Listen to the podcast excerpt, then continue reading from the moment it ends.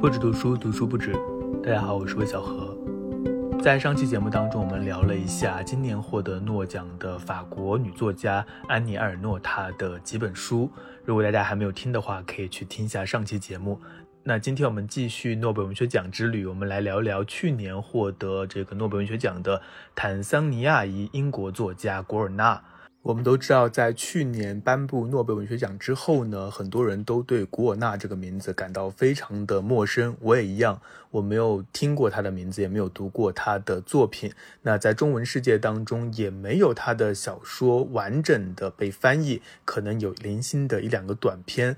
在去年的诺奖颁布之后呢，上海译文出版社就非常快的签到了古尔纳的书，十本小说全部签下来了。经过了大概一年的联系、翻译，然后出版，到今年的九月份，终于有五本古尔纳的作品同时上市。这是古尔纳全部的十部小说当中的一半，也是第一次在中文世界当中被大家看到。这五本书包括古尔纳的这个代表作品《天堂》，也是获得过布克奖的作品。同时呢，还包括《海边》《来世》《最后的礼物》《赞美沉默》。这五本书的装帧都挺好看的，相信大家应该都在网上看过它的样子。就算你还没有读它的话，那今天这期节目我们就要来聊聊古尔纳。不过这一次不是我一个人聊。很高兴能够请到《最后的礼物》这本小说的译者宋谦先生。那宋谦老师他是上海译文出版社的资深文学编辑，同时他也是一名译者。像我们都很熟悉的石河一雄的前年的新书《克拉拉与太阳》就是由他翻译的。那他还翻译了其他的很多的文学书，比如说《漫长的告别》。我相信经常读文学书的读者可能都会遇见过他的名字。那么今天呢，非常有幸可以和他一起来聊聊他翻译这本书的过程，以及古尔纳的这一本《最后的礼物》到底写了什么。这本书在古尔纳的这个文学序列当中处于一个怎样的地位？我们如何去阅读古尔纳的小说？作为一个中国读者，我们又能从古尔纳的小说当中读到什么？废话不多说，我们现在开始。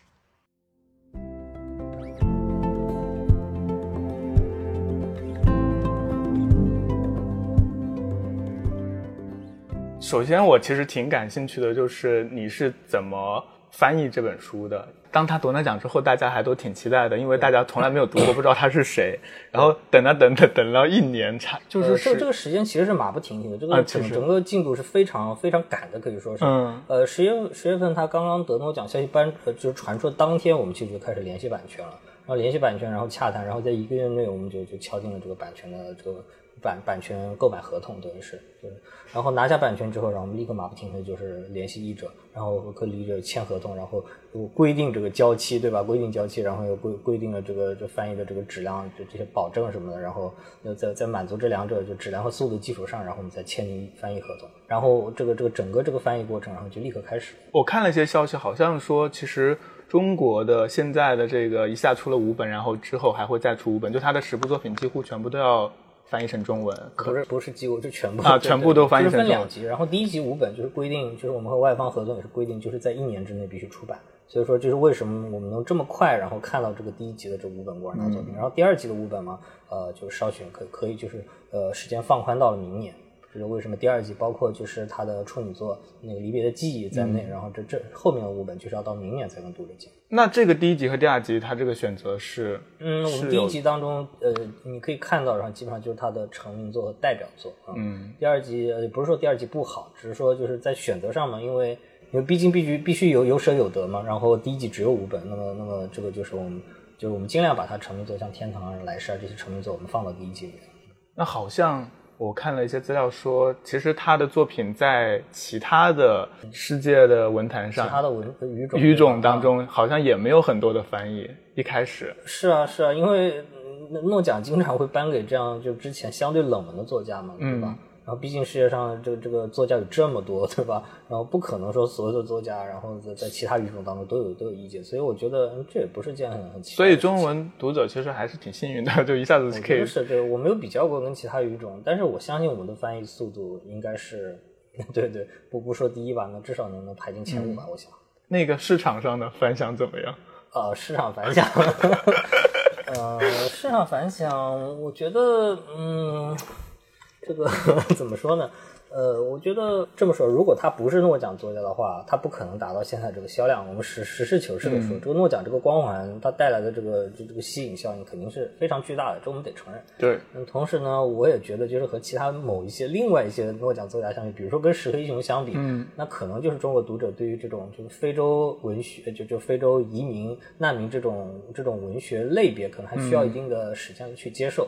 你觉得就是它本身就是它的写作题材，它的。主题可能就决定了我们中国读者本身就，它可能有那么一个上限，对吧？一个读者上限，因为可能这种实话实说，有些读者可能看到这样非洲，就是你看这个标签，对吧？非洲移民、难民这些标签，可能他就会自动把它略过吧。这是现实，就是这样，没有办法。当然，我们希望就是读更多读者能多有一些耐心，多有一些包容性。如果你能就是去掉这些标这这些标签，然后能够认真审视古尔纳本身的价值的话，你会发现他真的是一位值得一读的作家，不仅仅因为他是一个诺奖。你觉得为什么大家对于非洲的非洲文学啊，然后 就是有点不感冒是吧？对，为什么？你觉得？但为什么拉美文学好像大家就哦，好像还有点？你觉得呢？我觉得可能还是没有一些像这《百年孤独》这种，能够为什么《百年孤独》大家都读不懂，但是所有人都要买？嗯，是一个很奇怪的现象。是哈，你这么说的话，好像跟这个经济发达程度也不是完全相关。拉美也很穷，对吧？对啊。拉美政治也很动荡，也很混乱，对吧？拉美也不是一个好像所谓的天堂之地。是。那为什么拉美作家就就就那么就也也挺受众？我觉得可能有一点还是他受到了整个西方文化的一个重视程度。因为拉美文学它毕竟是西班西班牙语文学的一个分支，它的文学渊源，它的源头可能还是在。在西班牙，在在欧陆那那一边是吧？包括可能它一个时代上好多作家同时涌现。然后你可以说它是因为拉美文学首先是被西方文学、被欧洲文学先认可，然后它在在在得到西方认可之后，然后它通过对吧？通过欧洲文学，然后再传向全世界。那非洲文学可能就就没有经历这样一个过程，是吧？那我们还是回到这个具体的这本书，就是您翻译的这本《最后的礼物》。他在他的作品序列当中大概处于一个什么位置？呃，你指的是时间时间啊，包括他写作的一个题材啊、主题，或者是我觉得应该是比较他比较相对比较晚近的一一部作品吧，因为这个时就是这故事开场发生的时间，我们知道就是在二零零零年代初吧，就九幺幺前后嘛，因为这本书里后来提到。他虽然没有说具体哪一年，二零零一年或者怎么样，但是你根据他后面叙述的一些事件，嗯，就是说这个父亲阿巴斯，对吧？男主倒在床上的时候，然后正好九幺幺袭击刚刚发生，那你就可以把它定位，对吧？就像一个陨石从空中划过，然后你定位了那个陨石，你就知道这个事件的这个时间，对吧？那通过这个事件，我们就知道它就在二零零一年前后，不不会不会差太远。因为博尔纳的处女座是一九八七年诞生的嘛，那你可以知道，想见他是一个是他的一部相对晚近的作品。包括它的题材，就是它不再是聚焦于它的那个非洲，就是故土，而是就是写的难民移民两代人，然后在在跨文化、跨就是跨国界、跨地域的这样一种一种冲突纠结。那这个也是它在它的题材当中也是属于一部就是相对晚期的作品。嗯，我觉得可以这么定位。那有一些读者可能还没有读过这本书，那我还是简单介绍一下这个大概的一个剧情哈。那这个书它大概讲的是一个移民家庭的故事，主要的人物就是父母子女。呃，四个人，没错，他的这个叙事还是很有节奏感的。然后我们会慢慢的，我我之前形容他像是一个那种呃包心菜的感觉，就是他讲一个人，然后再讲另外一个人，一点点的一直围绕着这个家庭，然后把它扎得紧紧的。但同时呢，中心有一个空虚的那个耻辱，或是记忆，或是秘密。然后故事是从六十三岁的阿巴斯，他是一个呃。老年人，然后他就摔倒在地，他这个糖尿病，然后住院，最后就中风了，身体衰弱下去。然后呢，他们家庭当中有一个奇怪的地方，就是这个父亲他从来不跟他的子女，包括他的妻子讲他年轻时候的事情，他们都不知道他爸爸从哪来的，只要他在东非，但不知道具体是哪个国家。所以这个故事呢，我们慢慢的就知道了。一一方面是知道了阿巴斯他自己的成长经验，我们也会看到他的妻子这个玛利亚姆，他的一个少年成长经验。玛利亚姆她是一个弃婴，然后呢，我们会看到他的女儿汉娜，她这个汉娜她不想叫汉娜，因为觉得这个汉娜的名字就太非洲了，太外国，太外国了，她想要取名把它改成安娜。这个女儿她是想要融入英国，她想要英国人这个身份的。然后还有一个儿子，儿子叫做贾马尔。贾马尔在这里面就好像他不像汉娜那么的对于身份认同有太多的焦虑，好像他还蛮拥抱这种，因为他是做那个做难民移民研究课题的这样一个博士生嘛，对吧？因为他就觉得难民。呃，难民和他有一种天然的这种认同感，他是自认为就是自己和他们有情感上的点联系，对吧？所以说他不排斥这个难民难民移民身份，不像那个他的姐姐，对吧？不像他的姐姐，然后特别想要摆脱这样难民这样一个标签，姐弟俩一个有一个反差。所以呢，现在的一个我们看到这个故事开始的情况，就是这个父亲倒地，然后母亲在医院做清洁工，然后呃不知道有没有退休还是辞掉了工作，就开始照顾他父亲，然后两个儿女呢都已经离开家了。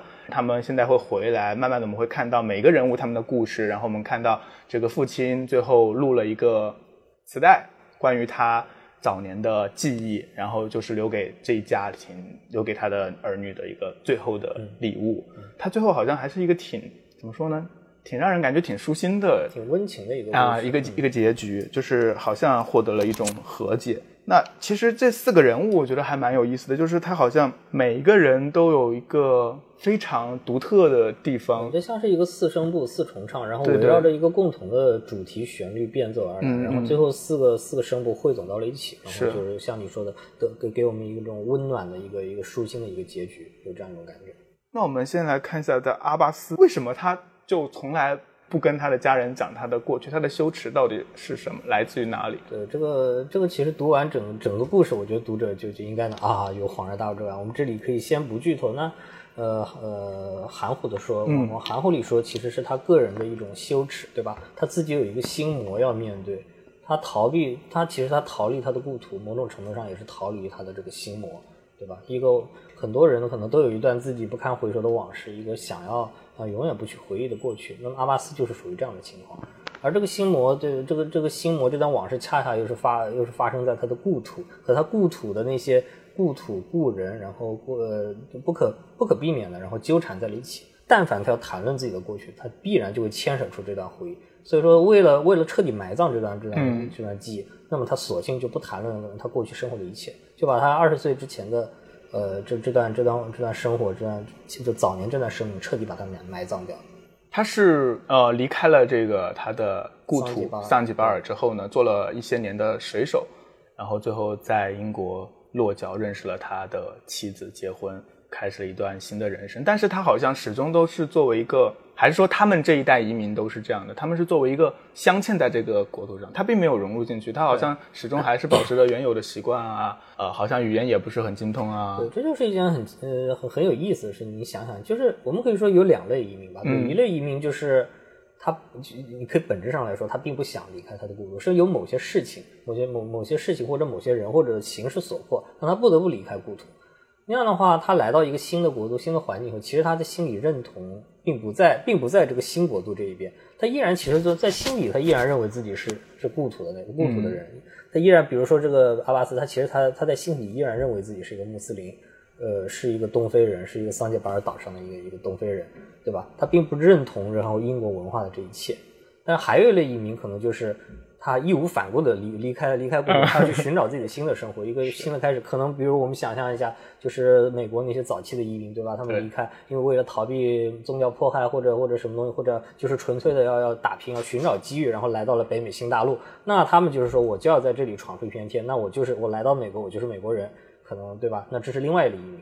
那么当然，我我们知道这个呃，这个我们的这个古尔纳，然后包括他笔下的这些大绝大多数主人公，其实都属于前一类。其实他们都是属于情势所迫，因为情感，因为往事，因为不堪回首的心魔，然后他们不得不离开故土。那这样的话，在这种不得不离开的这种情势之下，他就不太可能就是伸开双臂去拥抱这个新的新的国度。所以说，自始至终他都是一种异乡人的心态，嗯，他都不认为自己是英国英国人，英国的一部分。那古尔纳本人呢？嗯，那古尔纳肯定没有，从来没有直接回答这个问题。但是他，我可以说他笔下主人公基本上都是这样一种心态。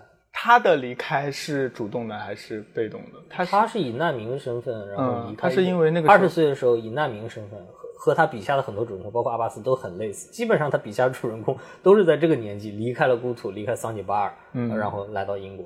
当然，他离开，我觉得或多或少都有一些就是形势所迫的因素。因为我们知道，一九六，他是一九四八年出生，一九六八年离开桑吉巴尔。当时，然后就是桑吉巴尔，就坦桑尼亚刚刚爆发就独立战争之后没过多久，然后新的就政权更迭，然后革命独立浪潮带来的这些动乱，然后包括后面有一些惨剧，然后都都在他的故土上演。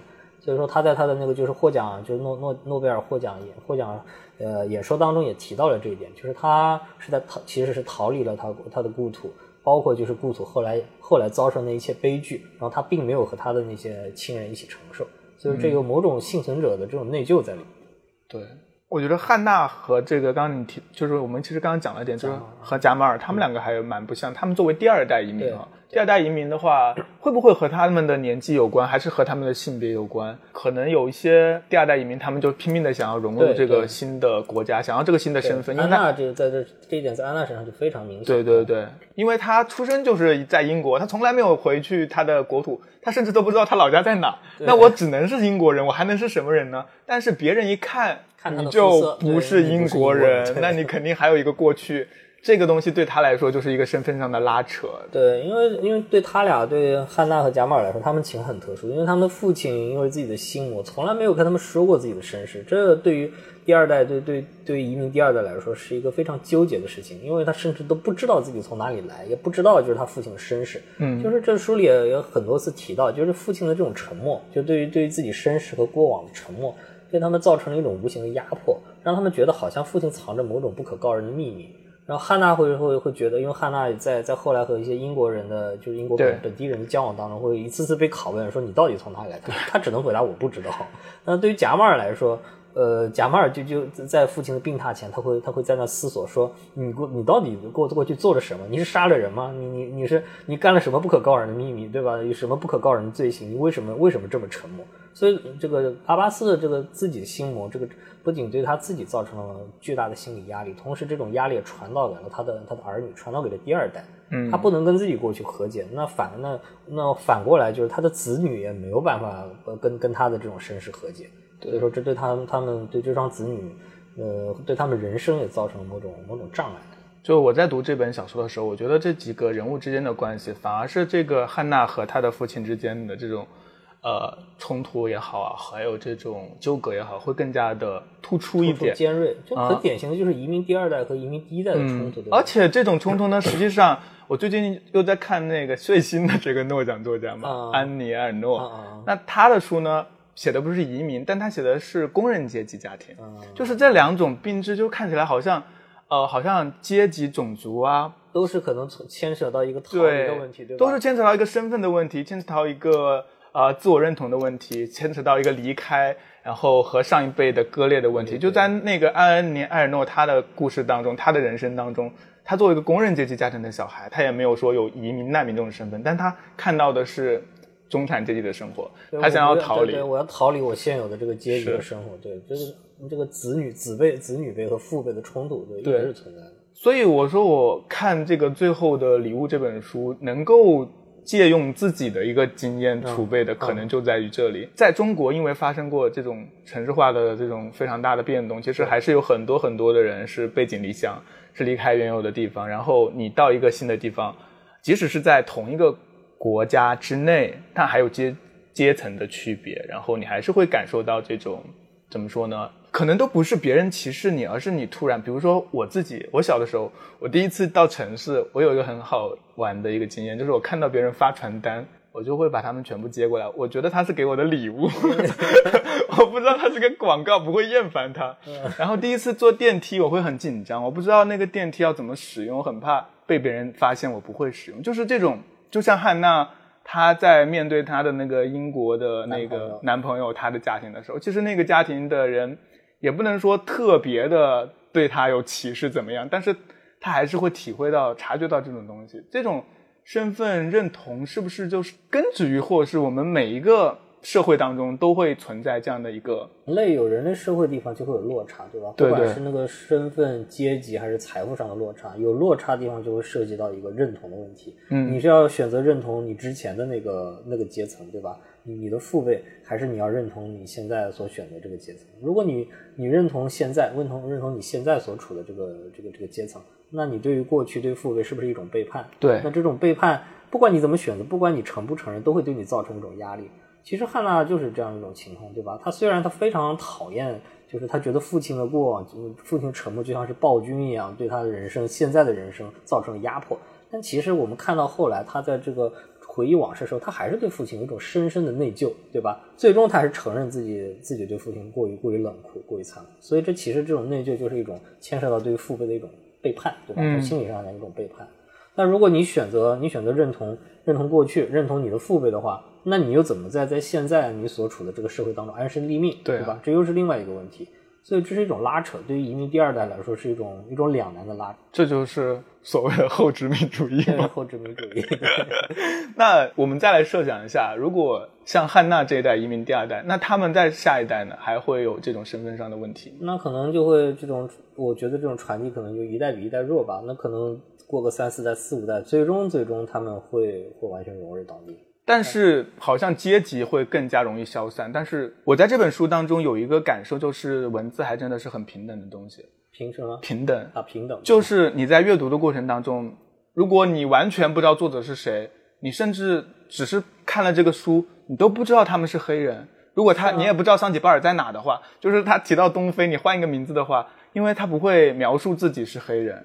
是啊，因为作者古尔纳他是受过良好的英语教育的这样一个人。其实他在他的故故乡桑吉巴尔，因为桑吉巴尔过去是英国殖民地嘛，对，他作为当地受过教育的这样一种就是当地人，他本身他的英语就不错。那更何况他二十岁来到英国，然后进了大学，然后接受了高等教育，学的又是英国文学，当然他的文字是非常非常流畅、非常地道的英国英国文字、英国文学文字。我我是说，就是在阅读这个小说的过程当中，其实读者是不能体会到像看电影一样那么直接。比如说，我们看一个电影，如果把这个这个故事改编成电影的话，我们第一眼就会看到这是几个黑人在活动、在讲书、在回家。但是我们在看书的过程当中，我们首先的，因为人好像就是这样，我们会想到所有的主人公我或是人物，会以自己身边的或是想象中的人，我们不会去想一个特别。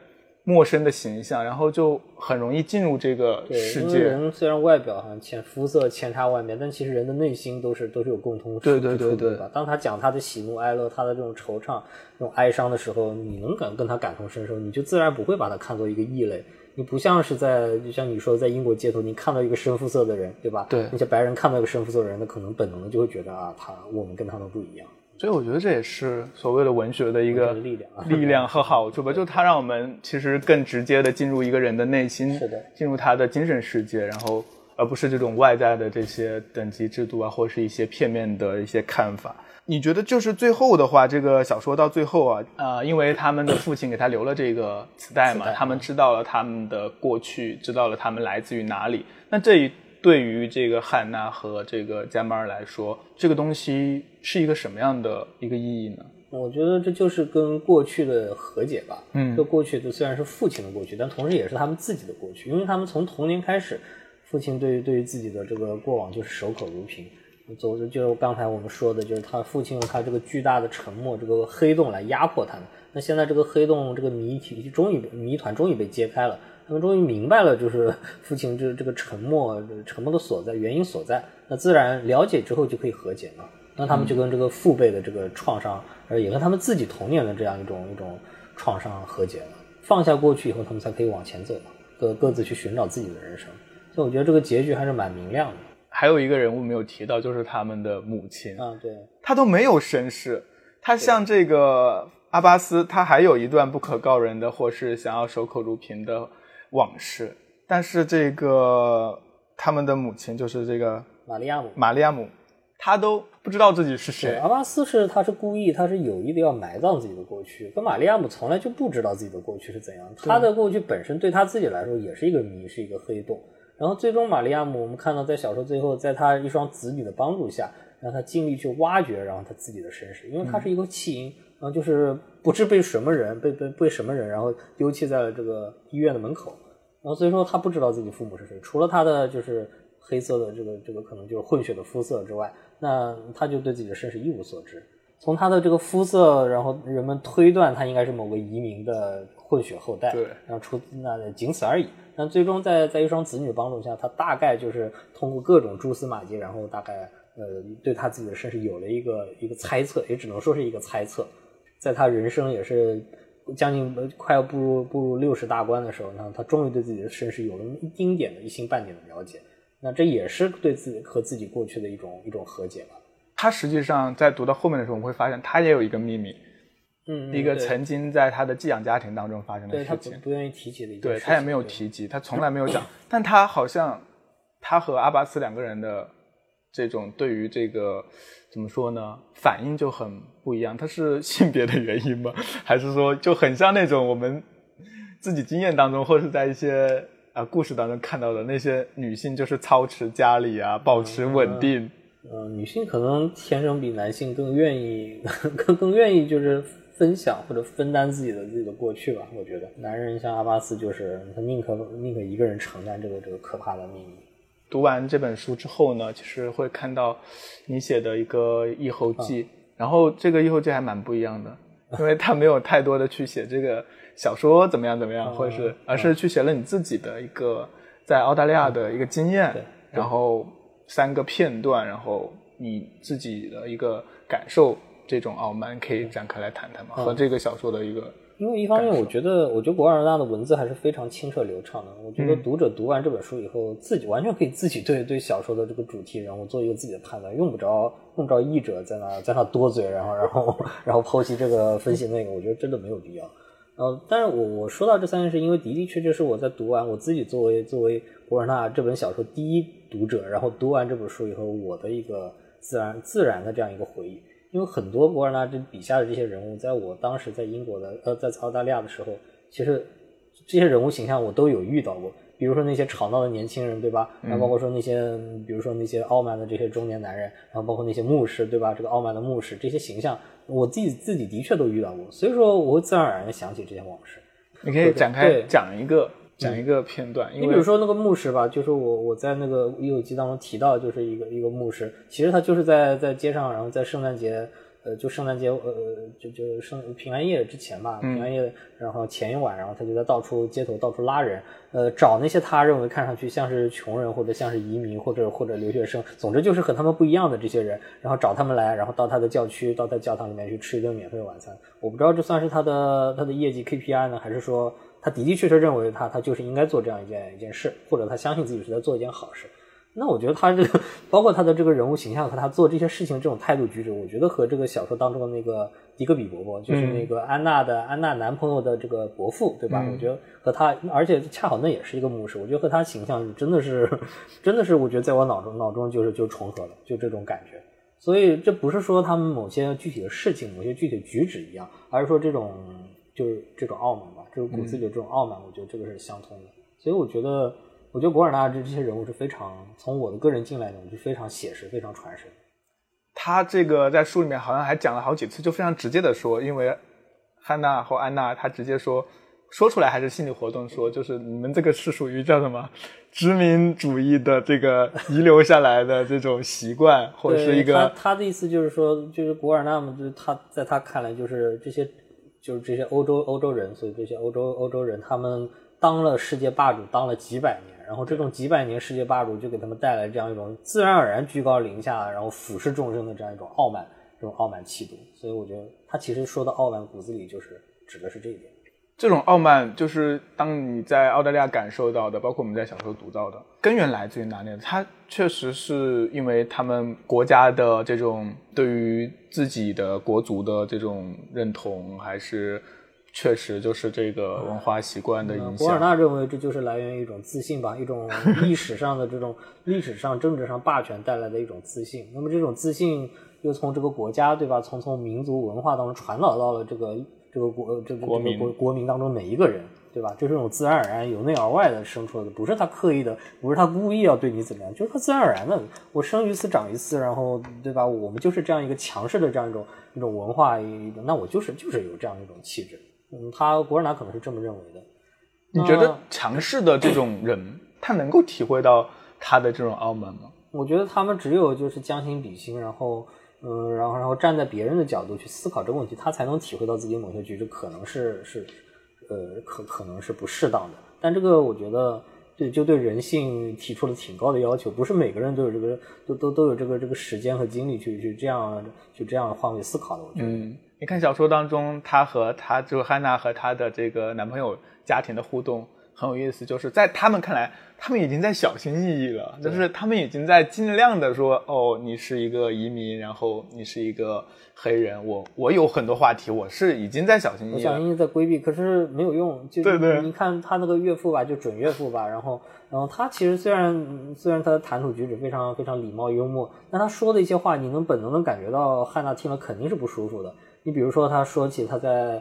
在哪里来着？在摩洛哥是吧？他就觉得那些就是当地的那些那些人，就那些北非人，然后看到警察，或者看到那些就是总统总统那个那个别墅外面站着那些警察，然后说他们非常恭恭敬敬的从从从那些就从那些武装守卫面前走过。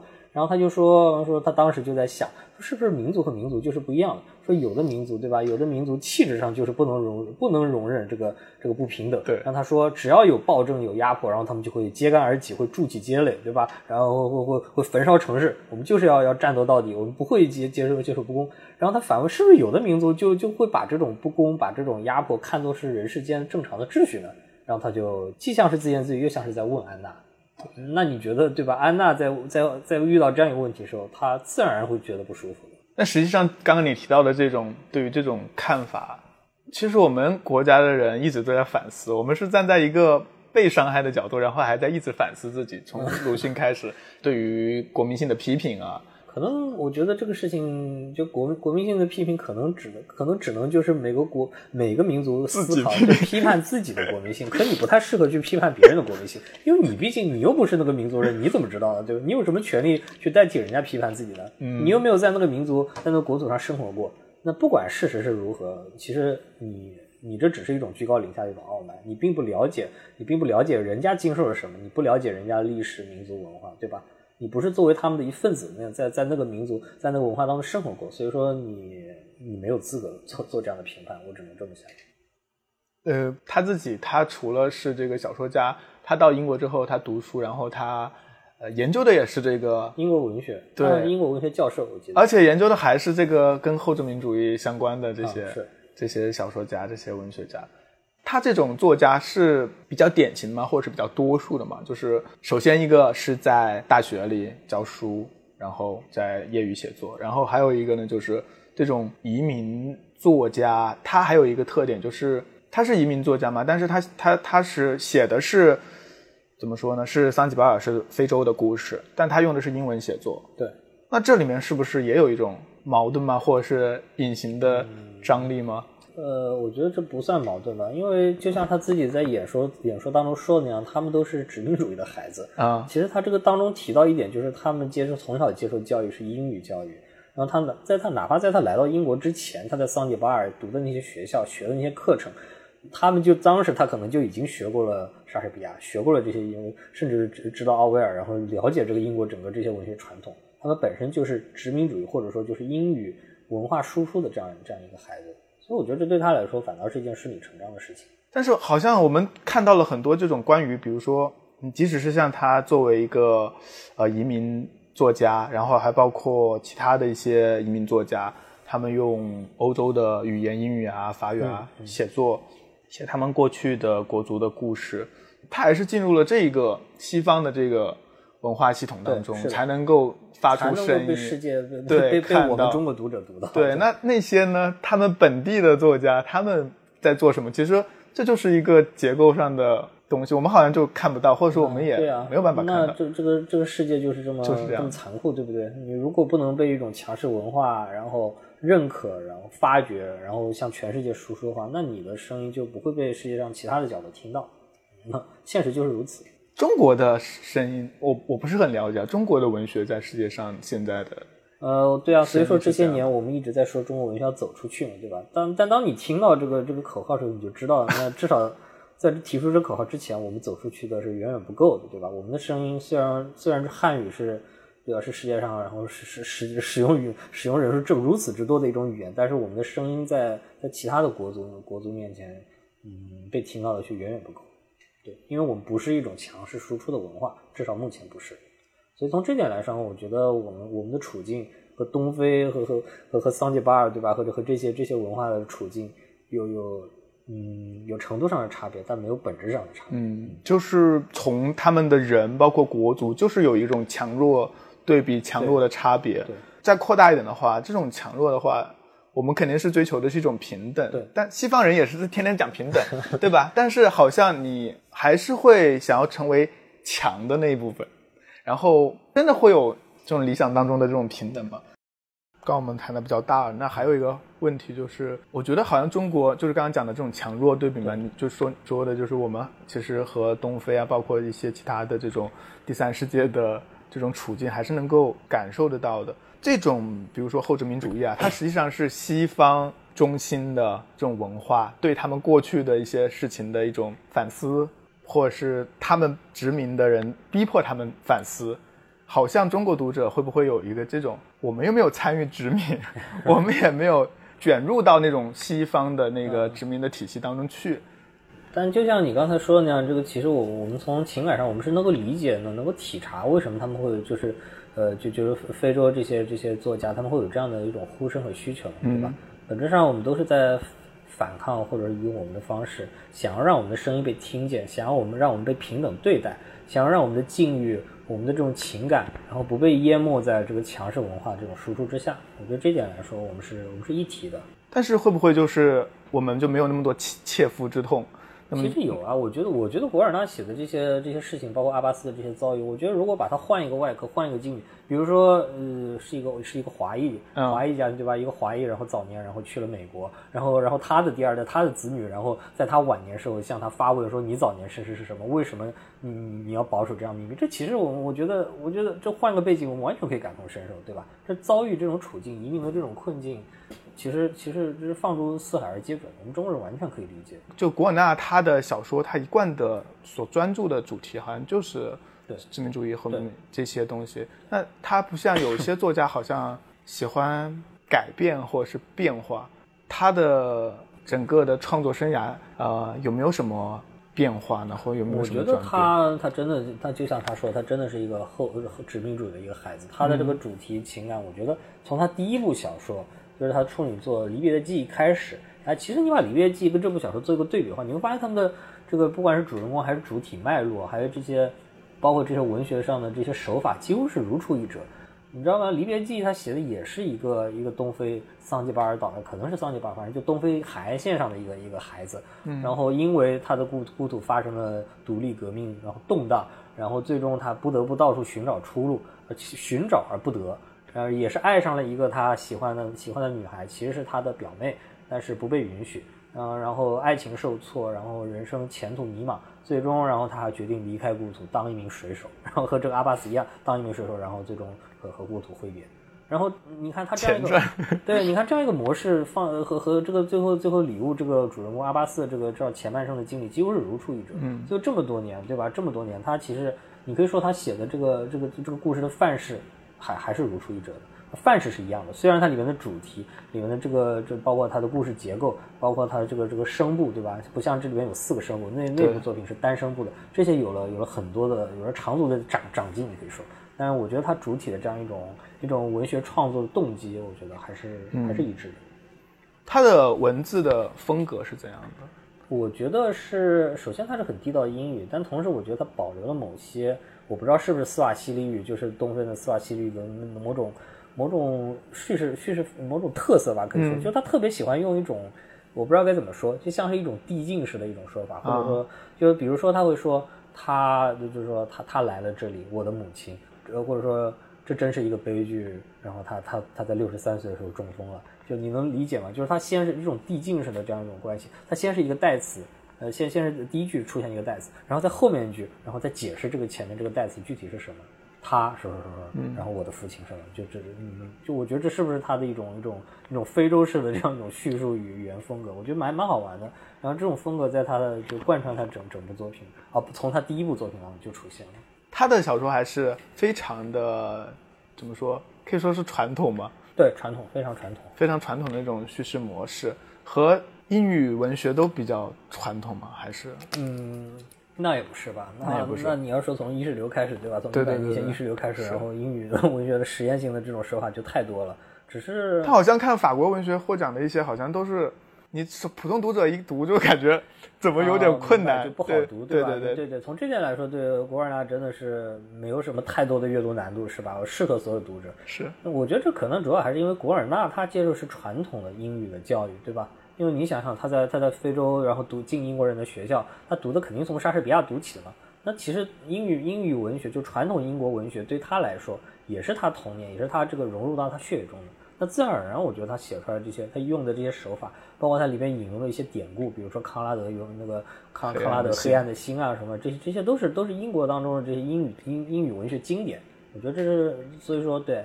我觉得这个这个他是一个传统的英国文学作家，你可以这么说。虽然他是一个东非裔，但他是一个传统的英国文学作家。那就是以现在的这个世界文坛的一个流行趋势的话，他肯定不是一个前卫作家。对对 对对，是不是现在的很多大家都可以去颁给一些对吧，叫前卫一些的奖项？但我们知道，对诺奖未必都是颁给前卫作家，诺奖也会青睐像他这样的人。是不是也是这个原因？所以在之前他可能就没有那么的。被更加新的一些什么文学潮流啊，或者是一些文学奖项啊，一些杂志来看到，然后他的名声也没有那么大吧？也有可能。虽然他一直是一位功力深厚的作家，但是他写东西，你可以说题材也不新，手法也不新。另外，好像这个移民难民这个这个主题也也不是什么特别稀罕的东西。那可能一来二去，那那毕竟世界上有这么多作家，对吧？不是每个作家都能被世人所知晓的。那你觉得我们？就是读他的这几本书的话，如果大家先读的话，是读哪本比较？嗯，之前我们也这个问题也讨论了很多次。然后有人说，对吧？你如果按照古尔纳自己，他好像是说先从《海边》和《来世》开始吧，好像他是，我记得他是这样说的。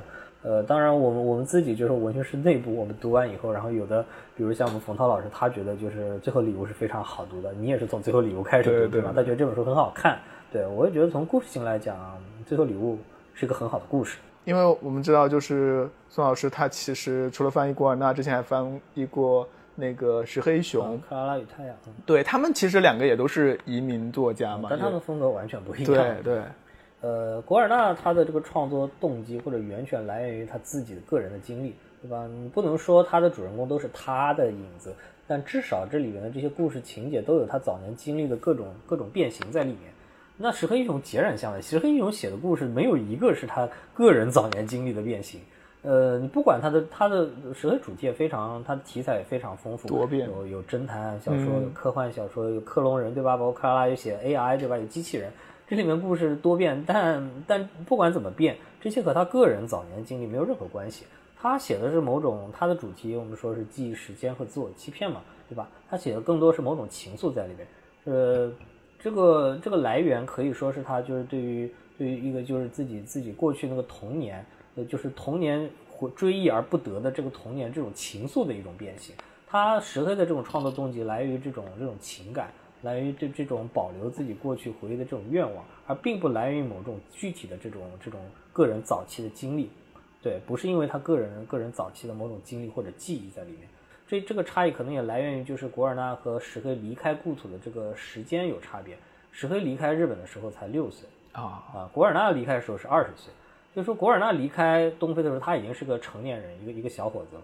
石黑离开的时候，只是一个懵懵懂懂的一个一个儿童，一个男童。他对于日本有的只是一些模模糊糊的一些非常片段、碎片化的个人的回忆，他并不记得当时日本是一个怎样的国家，对吧？那么这个也就反映在他们后期作品当中，所以石黑就是注定了石黑他大部分作品不太可能，不太可能完全以以那个一九六零年代日本作为背景，而更多的只是一种就是就是一种回忆，以回忆记忆，然后作为这种这种这这种这种情感的背景，而不是某种具体的个人早年经历。是不是也是因为这个，他就更加容易被。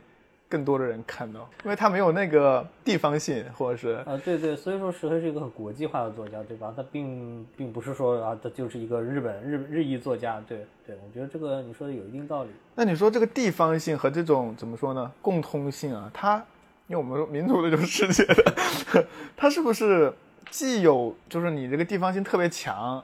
比如说有人会拿《红楼梦》举例子，它是中文的最高的成就者，但是好像。他就没有办法被其他的文化所领略了，对，可能可能如果一个文学它过于地方地方性特别强的话，对，那对于其他民族文化人说要要理解这个东西，那他这个障碍，这个文化壁垒就会特别高。对，你说我觉得有一定道理。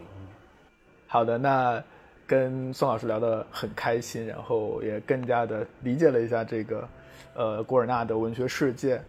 呃，大家如果听了这期节目的话，对这个郭尔纳感兴趣的话，他确实是一个非常好读的作家。就可以，嗯，如果你觉得五本太多的话，可以先从《最后的礼物》开始读起，呃，也许你会喜欢上它，然后你会进入一个，嗯，和我们有一些不同但有些相似的一个文学世界。那今天节目就到这里，我们下期再见。